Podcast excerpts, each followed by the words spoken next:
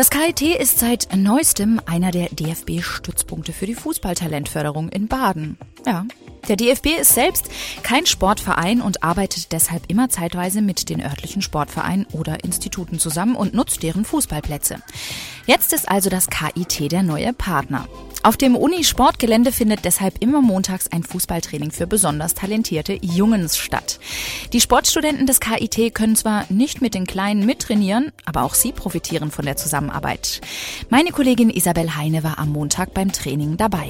Ungefähr 30 Jungs jagen wie wild über den Rasen des KIT-Fußballplatzes. Sie schauen heftig atmend, aber auch sehr motiviert aus ihren zu großen Fußballtrikots heraus. Die tragen ein paar von ihnen zur Mannschaftserkennung. Denn links auf dem Feld spielen zehn Jungs ein Fußballspiel.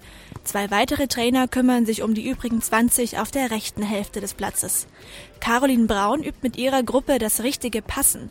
Nicht mehr als zwei Ballkontakte mit dem Fuß sind erwünscht.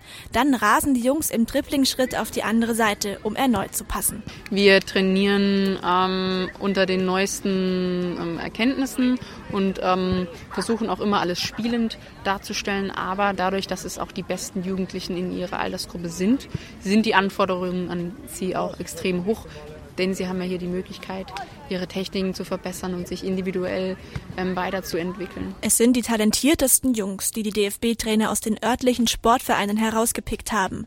Die Vereinstrainer schicken ihre Jungs dafür selbst zur offiziellen DFB-Sichtung.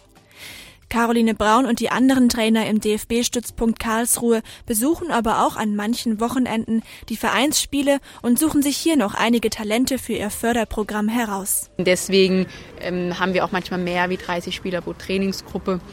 Das heißt, es ist ein durchlässiges System, man kann reinkommen und aber auch nach einer gewissen Zeit wieder, wieder rausfallen. Wer sich nach einem Jahr nicht ausreichend verbessert, muss das Programm wieder verlassen. Die Talentförderung ist dem DFB sehr wichtig. Es muss ja Nachwuchs kommen, um endlich die ersehnten EM- und WM-Titel dieser Welt zu holen. Außerdem werden bei solchen Programmen auch die Trainer von morgen ausgebildet, wie zum Beispiel die Studierenden der Sportwissenschaft des KIT.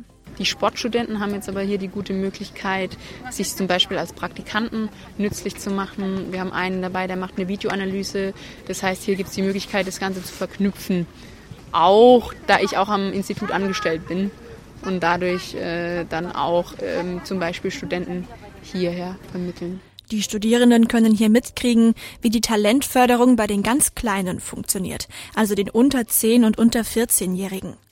Die sind auf jeden Fall hoch motiviert und reden schon wie kleine Profis über ihr Sportprogramm. Das Training hier ist anspruchsvoller. Also da macht man mehr Technik und am Anfang wärmt man sich auch auf. Also wir haben gedribbelt im so einem Viereck und dann haben wir was für die Koordination gemacht und für die Stabi. Hier sind halt auch mehr Trainer, bei den anderen Trainings ist halt nur einer und da wird halt auch spezieller auf einen persönlich geguckt und da wird halt auch immer gleich gesagt, was nicht gut ist und so und was, dann kann man es auch besser verbessern. Nachdem die Gruppe von Trainerin Caroline Braun das Passen ausreichend geübt hat, dürfen alle noch kurz vor Trainingsende ein Fußballspiel machen und müssen dafür aber erst das Feld aufbauen. An die Strafraumgrenze des Tor, ja? Und zwar ähm, eher weiter auf die Seite. Es blitzen unter den Trainingsjacken auch ein paar lange Zöpfe hervor. Zehn ausgewählte Mädchen dürfen hier beim Jungstraining in Karlsruhe mitmachen, damit sie noch stärker gefördert werden. Die Mädels sind das gemischte Training gewöhnt. Die meisten Mädchen spielen sowieso noch in Jungsmannschaften Fußball. Und von daher macht es ihnen nichts aus. Eher für die Jungs manchmal schwierig, wenn sie mit den Mädchen passen müssen. Da, wenn sie zum Beispiel so leise reden und dann so Abstand nehmen und dann nie, so wenn ich jetzt da stehe, nie dahin spielen obwohl ich freier stehe. Ich meine halt auch manchmal nur, weil sie Jungs sind, sind sie was Besseres oder so. Für die Jungs und Mädchen, die am DFB-Stützpunkt in Karlsruhe trainieren, steht trotz der kleinen Gender-Streitigkeiten der Fußball im Mittelpunkt. Egal ob Junge oder Mädchen wie Laura, sie haben alle einen gemeinsamen Fußballtraum. Also mein Ziel ist, in die Nationalmannschaft zu kommen, aber das wird natürlich schwer, aber ich versuche es dann halt jetzt auch erstmal ab tappenweise.